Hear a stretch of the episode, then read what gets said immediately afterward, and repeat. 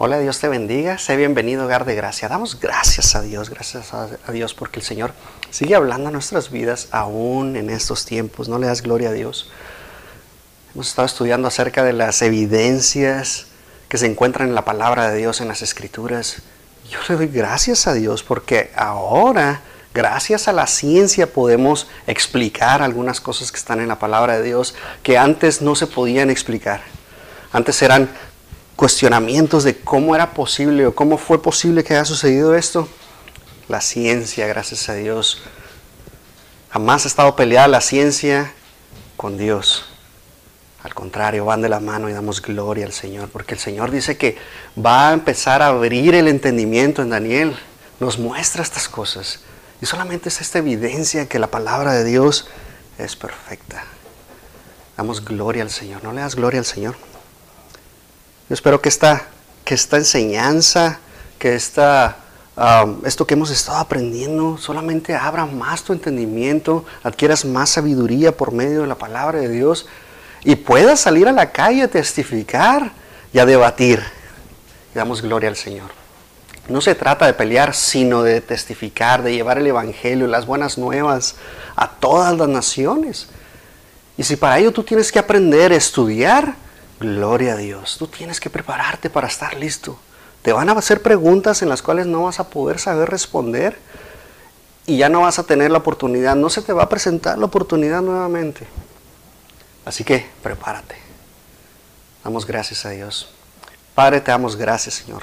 Gracias por tu palabra, Señor, de nuevo, Señor, porque nos enseña, Señor, cada día con día, nos, nos prepara, nos redarguye, nos instruye, nos corrige, nos adelanta, Señor, a posibles cosas o eventos o pruebas que vayan a venir a nuestra vida y solamente para estar preparados para ese preciso momento, Señor. Gracias, Señor, porque tú nos llenas y tu amor nos abraza, tu amor nos lleva a todas partes, Señor. Te damos gracias, Señor. Padre, de nuevo, Señor, que esta palabra sea edificación a cada uno de nosotros, que podamos nosotros llenarnos de ella, ponerla en práctica primeramente, Señor, porque es para nuestra edificación en lo, en lo personal, Señor. Por eso siempre es una relación contigo, Señor, y no una religión. Y te damos gracias, Señor. En el nombre de Cristo Jesús. Amén y amén. Gracias a Dios porque el Señor nos permite, no le das gloria a Dios porque nos permite una vez, una vez más llevar la palabra de Dios, nos permite una vez más aprender cosas nuevas, cosas maravillosas en ella. Hay tantas cosas que cada vez que nosotros vamos a la palabra de Dios, algo sucede en nuestras vidas que nosotros cambiamos, que nosotros empezamos a crecer. Recuerda que la palabra de Dios es progresiva y nos va llevando de triunfo en triunfo. Eso no significa que no vamos a pasar por aflicción, no significa que vamos a pasar por prueba alguna, porque nuestra fe es probada como el oro, ¿verdad? Entonces tenemos nosotros que ir trabajando día con día. Y estas evidencias que están en la palabra de Dios, solamente nos da una probadita el Señor de lo bueno que Él es. Y ahora quiero llevarte a las pruebas científicas, a las evidencias científicas en la creación. Y luego en la creación es un debate que siempre ha estado por los últimos 100 años. Se ha estado debatiendo de cómo fue la creación. Antes de eso, por ahí por el 1865 fue cuando se empezó con la teoría del Big Bang y se empezó hasta 1940 ya a establecerse de cierta manera, pero la palabra de Dios empieza desde muchísimo antes a mostrarnos cómo Dios creó todas estas cosas. Me sorprende y, cada vez que vemos evidencia en la palabra de Dios y que las noticias nos dan esa evidencia y solamente corroboran lo que en la palabra de Dios hay, es para que nosotros dijéramos, wow, la palabra de Dios tiene tantas cosas, es un libro sobrenatural como lo hemos estado estudiando, como lo hemos estado aprendiendo, tantas profecías.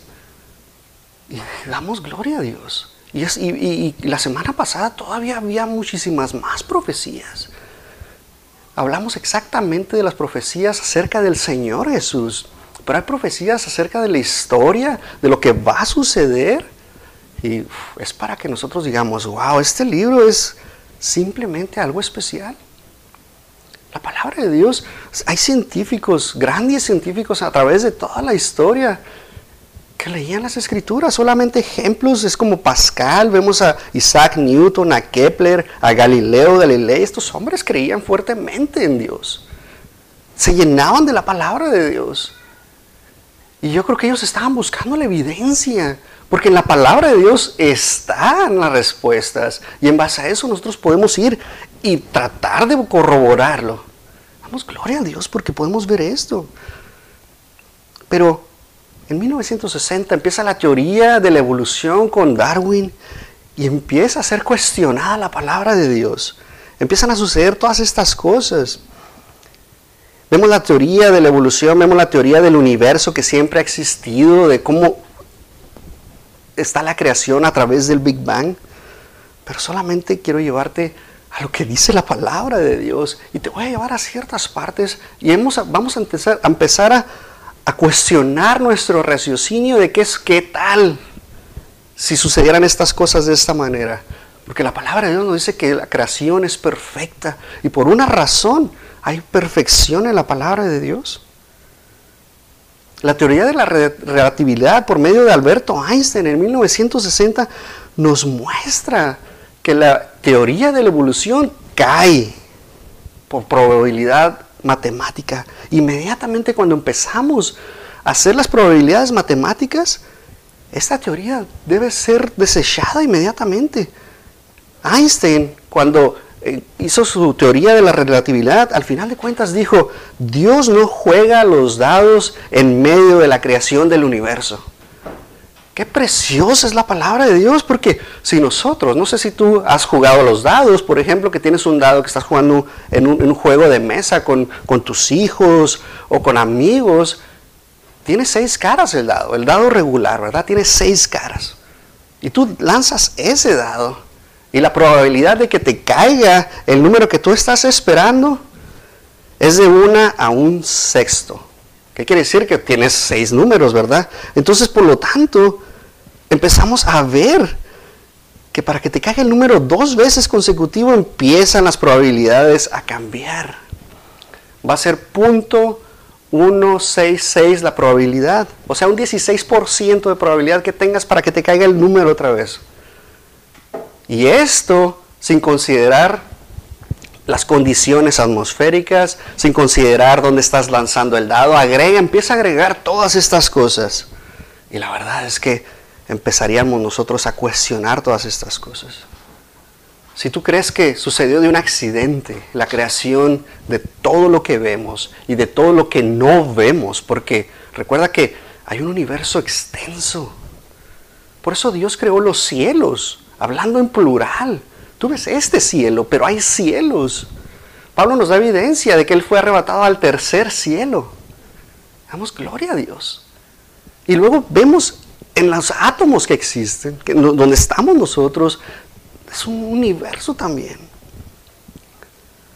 Entonces, cuando nosotros empezamos a explorar solamente nuestro planeta Tierra a través de las escrituras, a través de la palabra de Dios, y tú te das cuenta que en los primeros dos versículos, en los primeros perdón, en los primeros ah, versículos en los que habla acerca de la creación, que son los primeros dos días exactamente, el Señor nos habla, el Espíritu Santo nos habla de la maravilla que hay de todo esto, que está detrás de toda esta creación.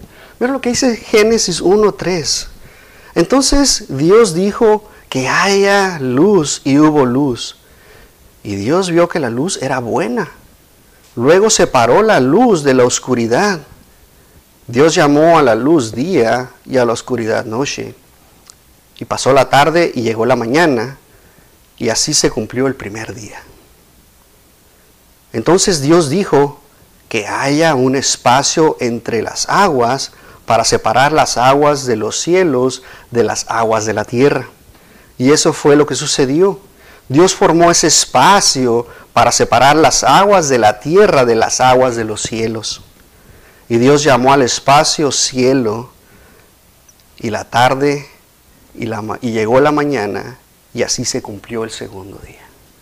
Y solamente si empezamos a profundizar de versículo, del versículo 3 al versículo 8, podemos encontrar tantas cosas. Y poder nosotros entrar a la palabra de Dios y profundizar. ¿Sabes que todo hijo de Dios es teólogo? Pero hay ciertos niveles de teología cuando empezamos a entrar y profundizar en la palabra de Dios. Pero desde el momento en que tú empiezas a leer las escrituras, hay teología dentro de ti. Lo mejor de todo es que tú fueras un maestro en teología para que tú pudieras enseñarle a tus hijos, enseñar en tu hogar la palabra de Dios de la manera correcta. Pero el Señor nos muestra solamente en, estas, en estos dos días de creación la creación de nuestra atmósfera y el establecimiento de la hidrología, lo que significa que es el estudio del agua. Entonces vemos cómo se establece el ciclo del agua, cómo empieza a moverse todas las cosas, porque Dios separa la tierra del agua. Damos gracias a Dios. Entonces solamente por medio probabilístico, si nosotros nos empezamos a entender que todo esto se formó de la nada, por medio de, eh, de una explosión, y de ahí se empezó a expandir el universo, para tener las condiciones que tenemos en el planeta Tierra, la ley de la probabilidad nos dice que es un 100 trillón de trillones. Imagínate este número. Es casi imposible, es imposible que de la nada podamos tener estas condiciones en este planeta tan precioso que Dios creó. Entonces la probabilidad nos indica que es .000000000 a la 26 potencia. Solamente échale todos esos números. Lo que nos está diciendo que es un 9, un 9 punto, perdón, al 100% es un 99.999999% de probabilidad de que Dios haya creado todas estas cosas. Solamente un Dios supremo puede hacer esta creación con esta perfección. Y te voy a decir por qué con esta perfección, porque te voy a, te voy a empezar a hablar de lo que dice la palabra de Dios por medio de la ciencia. Nuestro planeta no podría existir, no podía sobreexistir, por ejemplo, si la perfecta velocidad de la rotación. La Tierra tiene una perfecta velocidad cuando está rotando. Si nosotros cambiáramos esta velocidad, si nosotros aceleráramos o desaceleráramos la rotación de la Tierra, porque la rotación de la Tierra viaja alrededor de 1670 kilómetros por hora. Eso es en el Ecuador, ¿ok? Es el centro de la Tierra y va, y va cambiando de acuerdo a cómo se va moviendo hacia los polos. Prácticamente los polos va a ser cero eh, la aceleración. ¿Por qué? Porque está girando sobre su eje. Es casi cero, pero sigue girando. Pero en el, en el centro del Ecuador es 1670 kilómetros por hora. Si la Tierra acelerara su, velocidad de rotación, los días serían más cortos y las noches serían más largas. Cambiaría nuestro sistema de 24 horas al día, sería diferente. Y la duración, la, duración del día sería prácticamente reducido por la velocidad de la Tierra. Si se, se acelera la rotación, como te decía, cambian los días. Pero no nomás eso, va a cambiar el clima, va a, cambiar la geología de la Tierra, la fuerza centrífuga va a ser diferente en nuestro planeta, va a cambiar la distribución de los océanos, cambiaría la atmósfera, cambiaría la corteza terrestre. Entonces solamente empezar a pensar qué tan perfecta es esta velocidad de la Tierra para que tengamos estas condiciones en donde la vamos a habitar, es probable que no podamos coexistir, que no podamos vivir. Solamente empecemos a abrir nuestro entendimiento de cómo Dios creó todo perfecto. Recuerda, Dios siempre dijo, y vi que era bueno. Esta creación fue buena y se terminó el día. Termina el día y es bueno. Siempre Dios veía lo bueno detrás de su creación. Si la Tierra desacelera la velocidad de su rotación, va a cambiar las leyes de la física.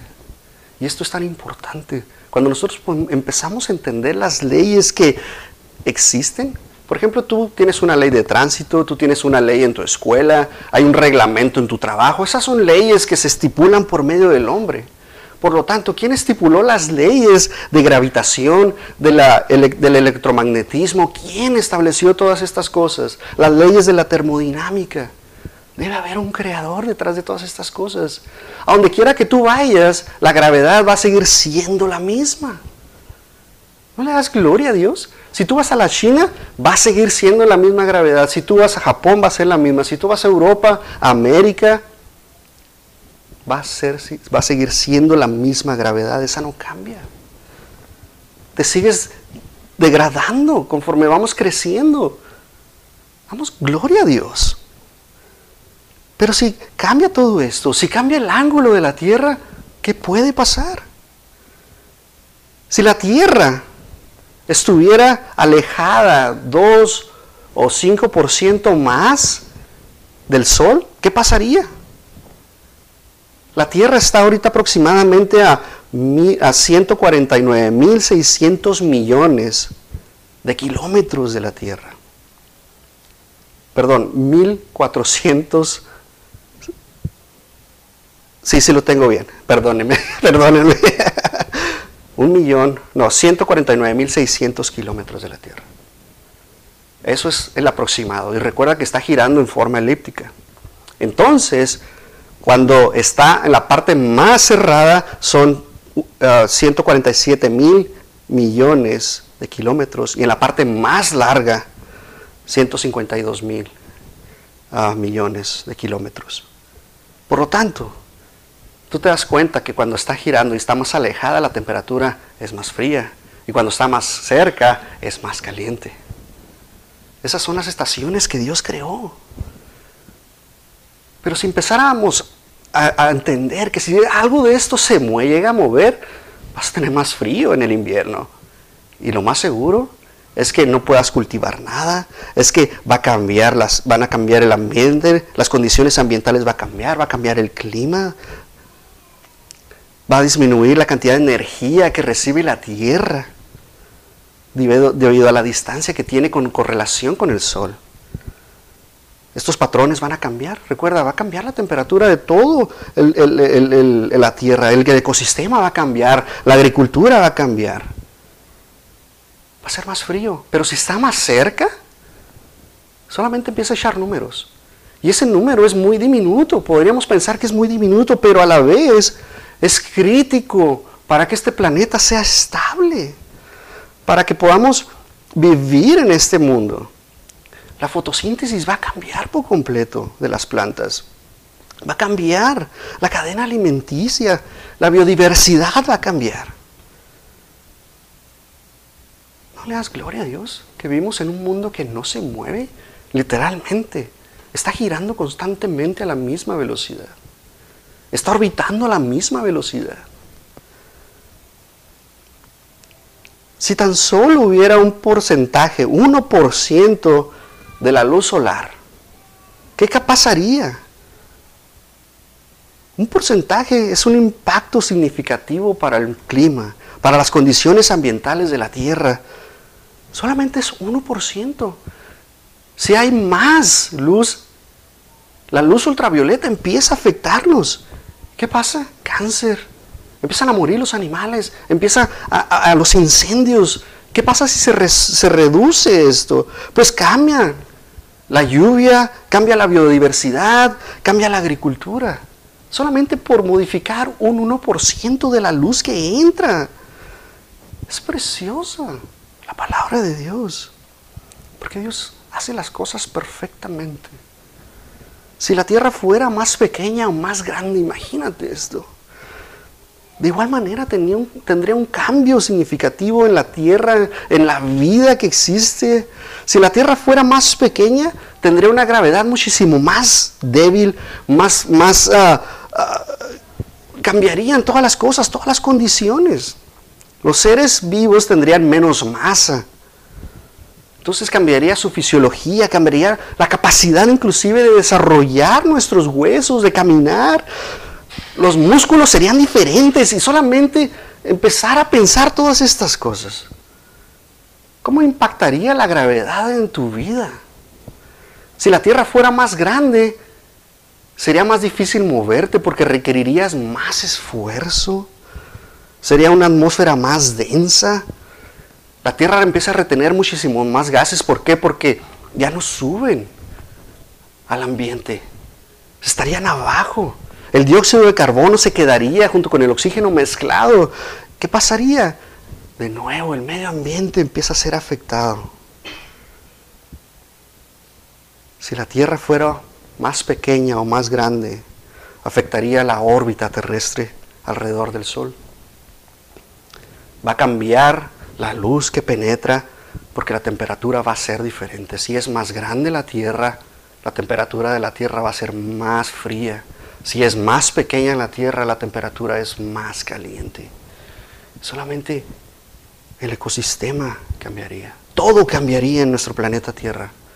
¿Qué pasaría si la Tierra tuviera una luna más pequeña o más grande? De la misma manera cambia.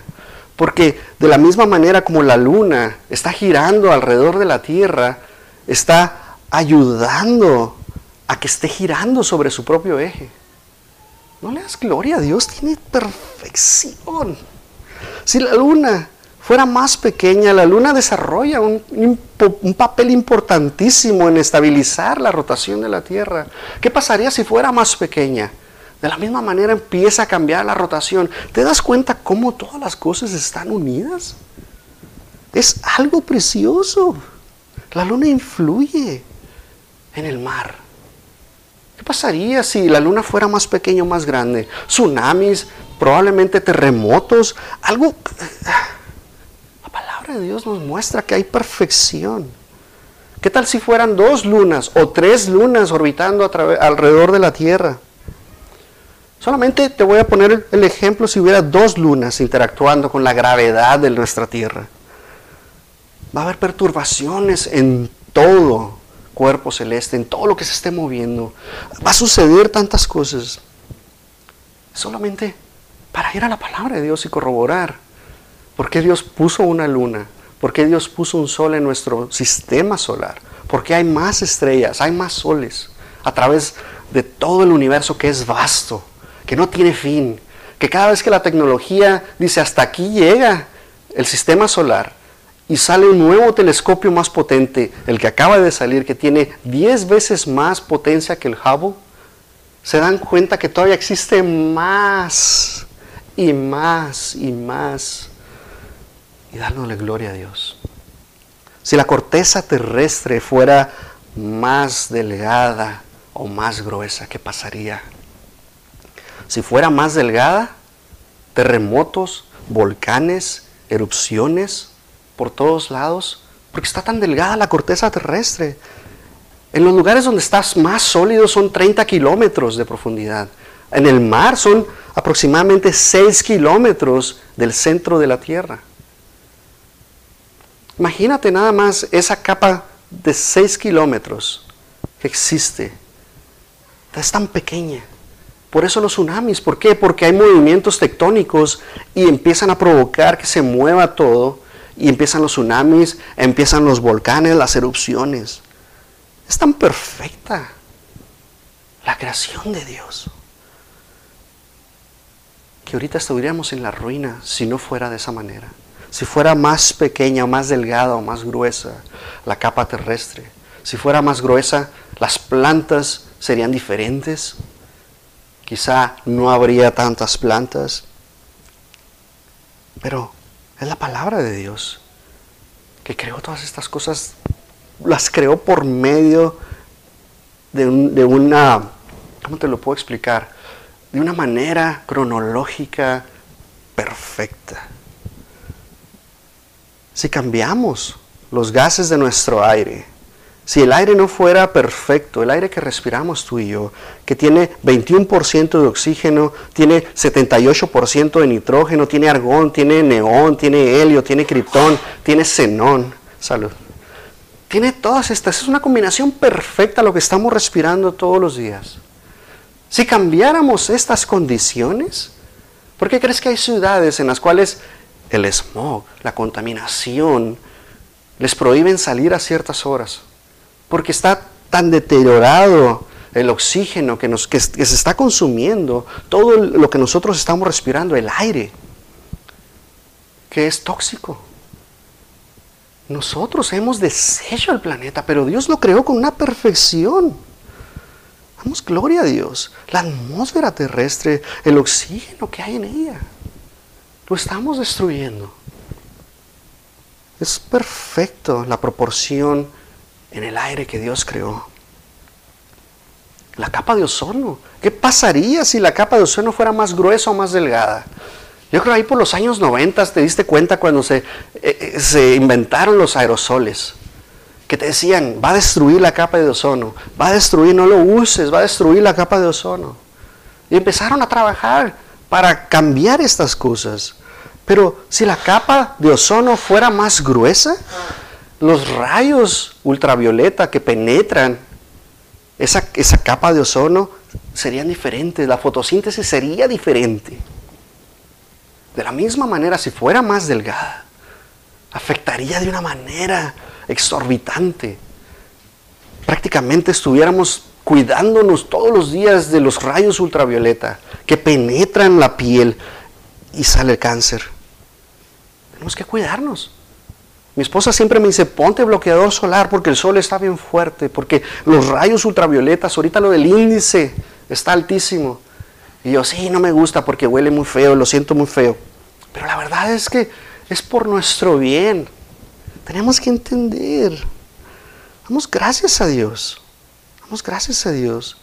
Cualquier cambio significativo en el espesor va a afectarnos de tal manera en nuestra salud, en la agricultura. En todo nos va a afectar. Y eso es solamente en la creación de nuestra tierra. Pero, ¿qué pasa con ese orden precioso que Dios hizo en la creación de la tierra?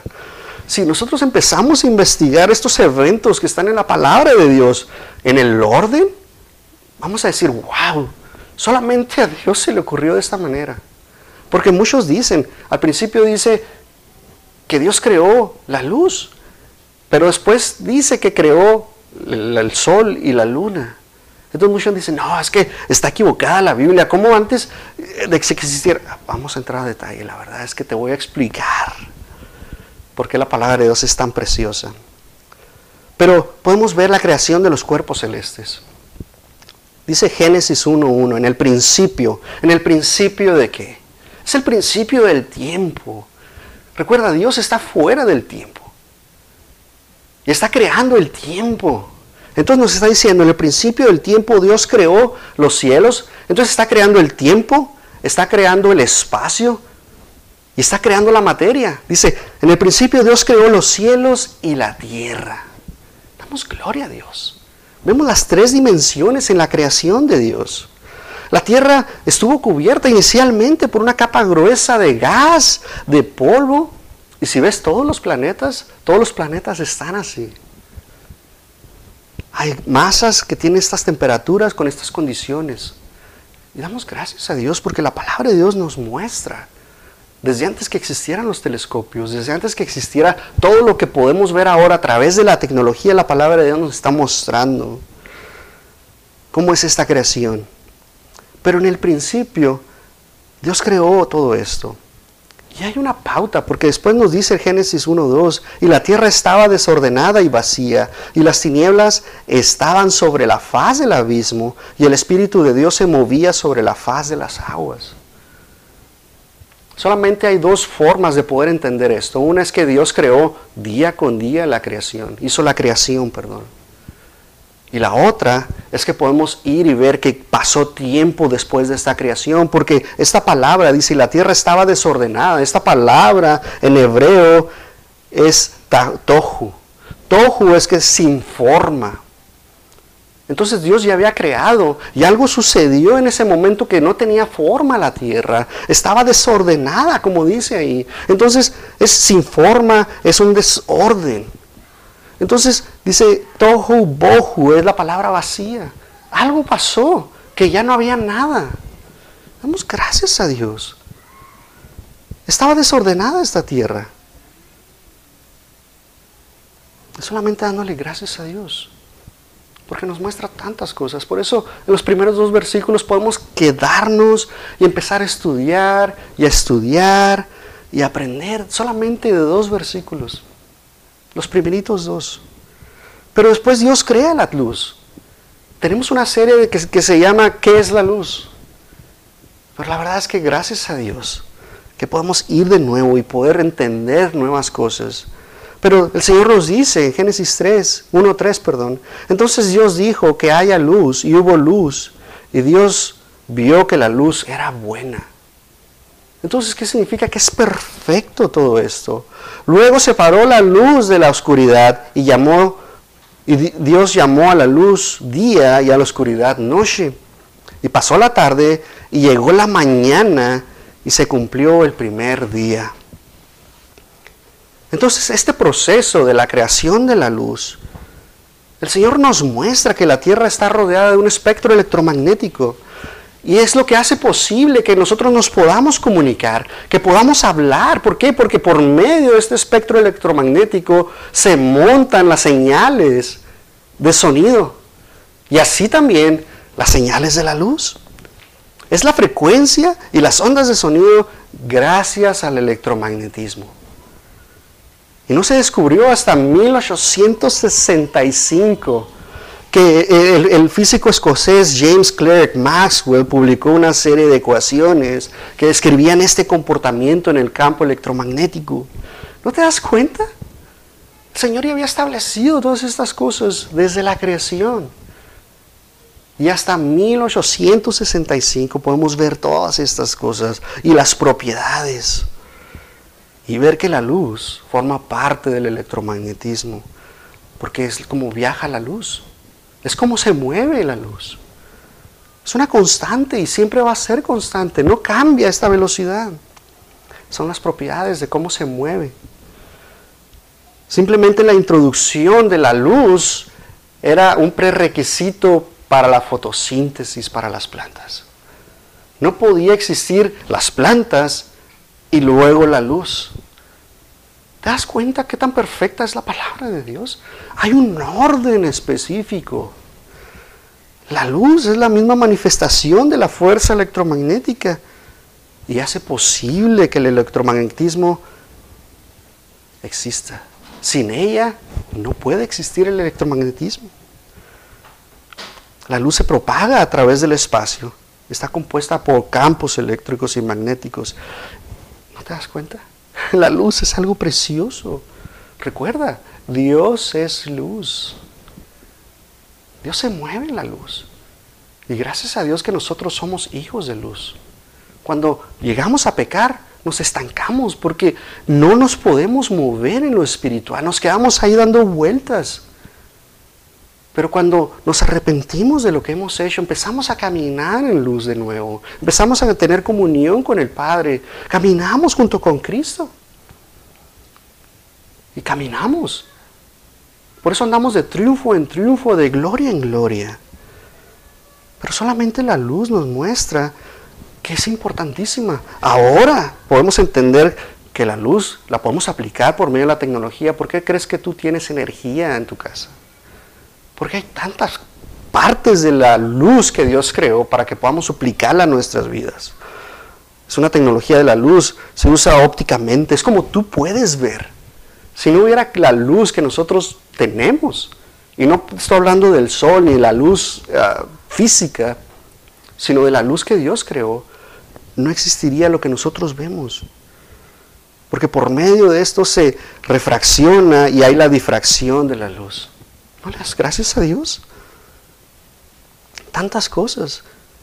Solamente te quiero decir que la luz es una onda electromagnética es lo que permite que todo se empiece a mover. ¿Te das cuenta?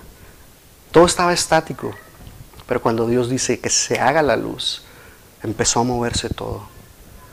Porque Dios creó el tiempo, porque Dios creó el espacio, porque Dios creó la materia y crea el movimiento. Y damos gracias a Dios. Dios crea el ciclo hidrológico Génesis 1.6, entonces dijo Dios que haya un espacio entre las aguas para separar las aguas de los cielos de las aguas de la tierra. Y eso fue lo que sucedió. Dios formó ese espacio para separar las aguas de la tierra de las aguas de los cielos. Y Dios llamó al cielo espacio. Y pasó la tarde y llegó la mañana y se cumplió el segundo día. Solamente ahí vamos en el día 2 de la creación. Estas son las condiciones perfectas para la temperatura, para la presión, la distancia del sol. Permiten todas estas cosas. Es una fórmula perfecta. Y yo creo que te la sabes desde que eras niño, que ibas a la escuela. H2O, líquido, vapor, hielo. Gracias a Dios. Vemos otra vez la tridimensionalidad en la creación de Dios. Es indispensable para la vida. Sin agua no podemos vivir. Gracias a Dios. Está la formación de la tierra y del mar. Génesis 1.9, entonces Dios dijo que las, que las aguas debajo del cielo se junten en un solo lugar para que aparezca la tierra seca. Y eso fue lo que sucedió. Llamó, Dios llamó a lo seco tierra y a las aguas mares y Dios vio que era bueno. La actividad sísmica, la actividad volcánica ocurren. ¿Por qué? Porque nos permite o nos ha permitido que tengamos este 30% de superficie seca en el planeta. Si no, estaríamos bajo el mar, como las películas que tú ves ahí que andan debajo del mar, ¿verdad? No podría existir la, la vida así de esa manera. Los científicos han determinado que este 30% es ideal para la vida. Damos gracias a Dios. Después vemos la creación de la vegetación. ¿Te fijas el orden? No puede haber plantas sin que exista la tierra. Obviamente hay plantas en, la en el mar, pero no es la vegetación que nos ayuda a vivir a nosotros como seres humanos. Entonces Génesis 1.11, después Dios dijo que de la tierra brote, que de la tierra brote vegetación, perdón toda clase de plantas con semilla y árboles que den frutos con semillas. Estas semillas producirán a su vez la misma clase de plantas y árboles de los que provinieron. Y eso fue lo que sucedió. La tierra produjo vegetación, toda clase de plantas con semillas y árboles que dan fruto con semillas.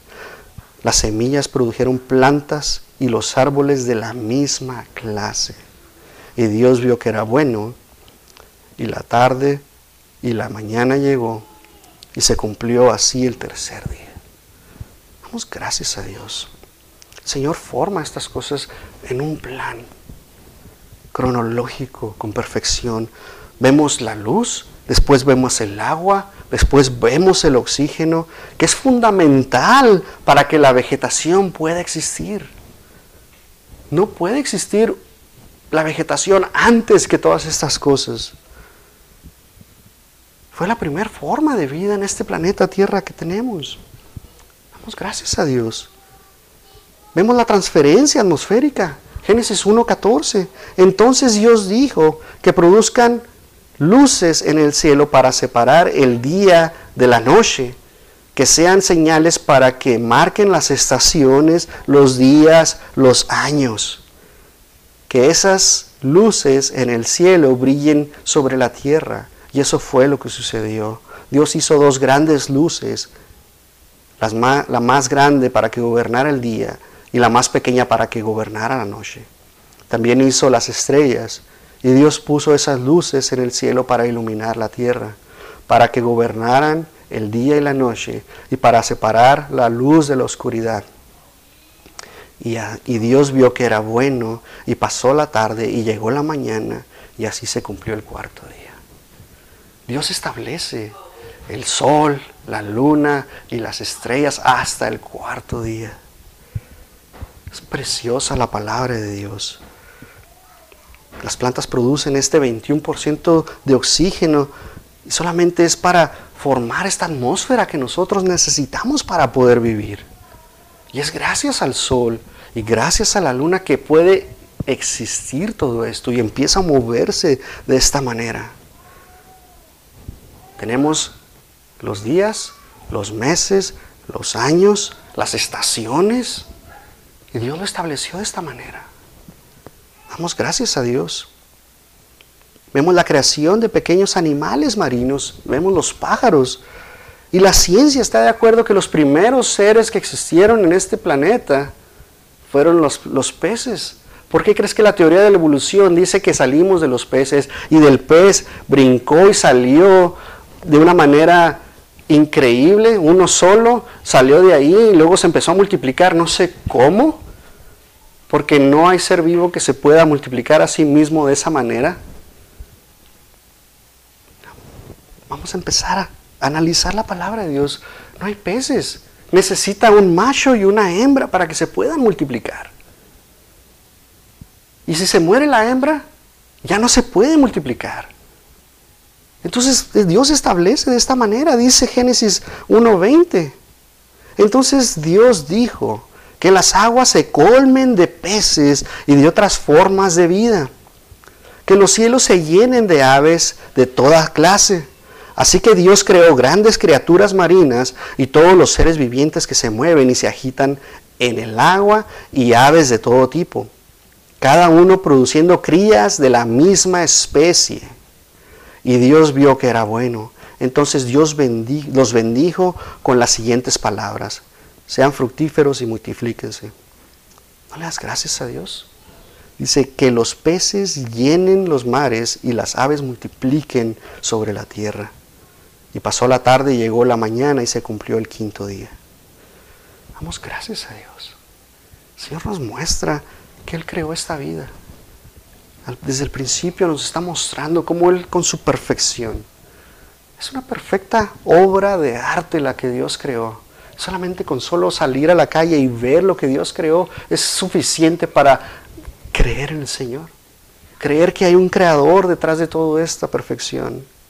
Y después hasta el día 6 vemos que Dios creó los animales terrestres. Versículo 24, entonces Dios dijo que la tierra produzca toda clase de animales que cada uno produzca crías de la misma especie, animales domésticos, animales pequeños que corran por el suelo y animales salvajes.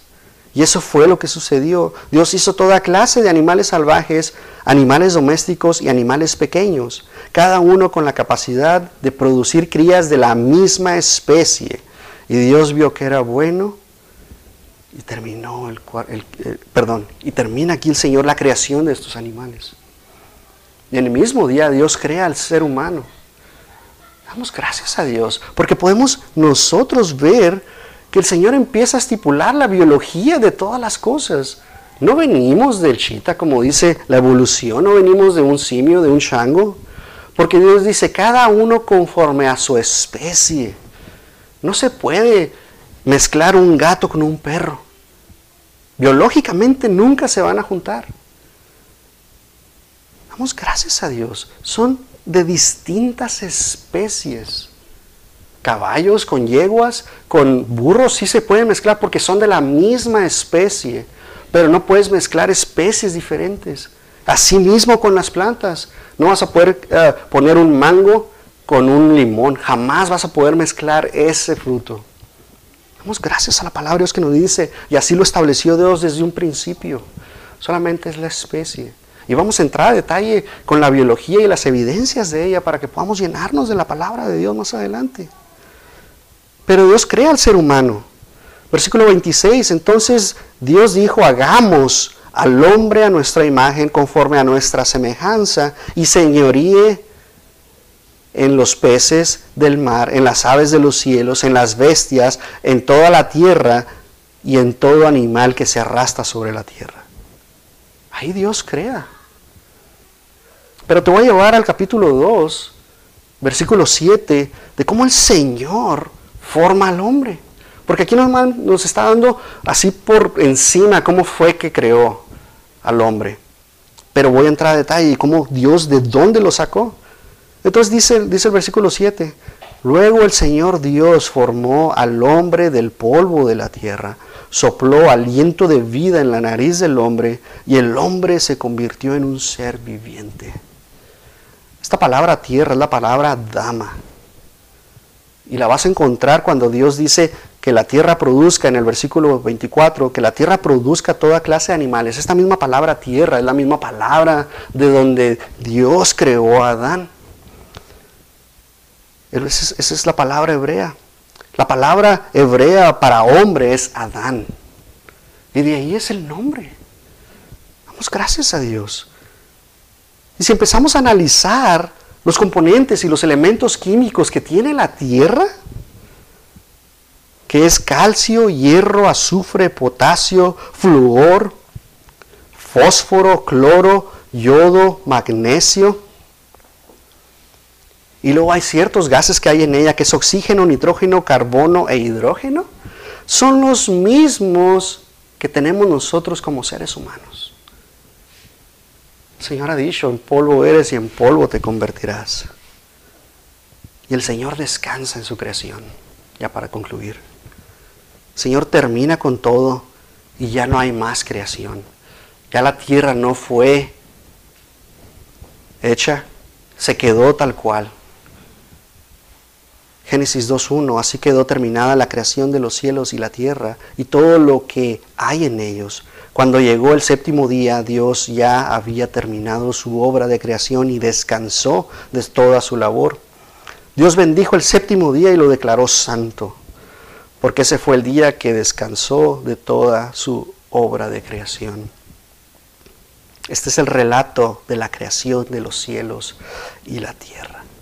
Damos gracias a Dios. Porque ahora lo que queda es que Dios solamente sustenta su creación con el poder de su mano. Damos gracias a Dios. Dice Colosenses 1, 16 al 18. En Él, está hablando del Señor Jesucristo. En Él fueron creadas todas las cosas en los cielos y en la tierra, visibles e invisibles, sean tronos, poderes, principados o autoridades. Todo ha sido creado por Él y para Él él es anterior a todas las cosas, que por medio de Él forman un todo coherente. Él, es la cabeza del cuerpo, que es la iglesia. Él es el principio, el, primogénito de entre los muertos, para ser en todo el primero. ¿No le das gloria a Dios? Cuando vas a Génesis 2 y empezamos a ver la creación, y cuando vas a Génesis um, 26 que dice, hagamos al hombre. Ahí estaba nuestro Señor Jesucristo creando junto con el Padre y el Espíritu Santo, haciendo todo. Damos gracias a Dios. Hechos 17, el Dios que hizo el mundo y todo lo que hay en él es el Señor del cielo y de la tierra y no habita en templos hechos por manos humanas, tampoco es servido por, por manos humanas, como si necesitara algo, porque Él mismo da a todos vida, respiración y todas las cosas. Hebreos 1.3, Él sostiene todas las cosas con su palabra poderosa. Hechos 17, versículo 28, en Él tenemos la vida, el movimiento y el ser. Solamente en medio de la creación podemos tener todas estas evidencias y podemos, gracias a la ciencia, poder unir todo esto y ver la perfección total que hay en medio de todas estas cosas. Yo le doy gracias a Dios porque nos permite poder experimentar estas cosas y poder sacar todo lo que en la palabra de Dios hay a través de la tecnología. Solamente te quiero invitar a que tú sigas y te sigas llenando de la palabra de Dios día con día y se ha renovado. Padre, te damos gracias, Señor, por tu palabra. Gracias, Señor, porque tú nos llenas día con día, porque tú nos transformas, Señor. Renuevas nuestro entendimiento a través de ella, Señor. Y nos cambias, Señor. Esto es evidencia, Señor, de que somos tus hijos, porque ya no somos los mismos, somos diferentes. Actuamos, hablamos, ah, hacemos cosas, Señor, que para el mundo son locura, pero para ti, Señor, eres todo, Señor. Y te damos gracias, Señor, porque ya no somos los mismos, Señor, somos hijos tuyos. Y te damos gracias, Señor. A ti sea toda la honra y toda la gloria, Señor, por esta creación perfecta, Señor, que nos has dado. Ayúdanos, Señor, a mantenerla y no destruirla, Señor. En el nombre de Cristo Jesús. Amén y amén. Dios te bendiga.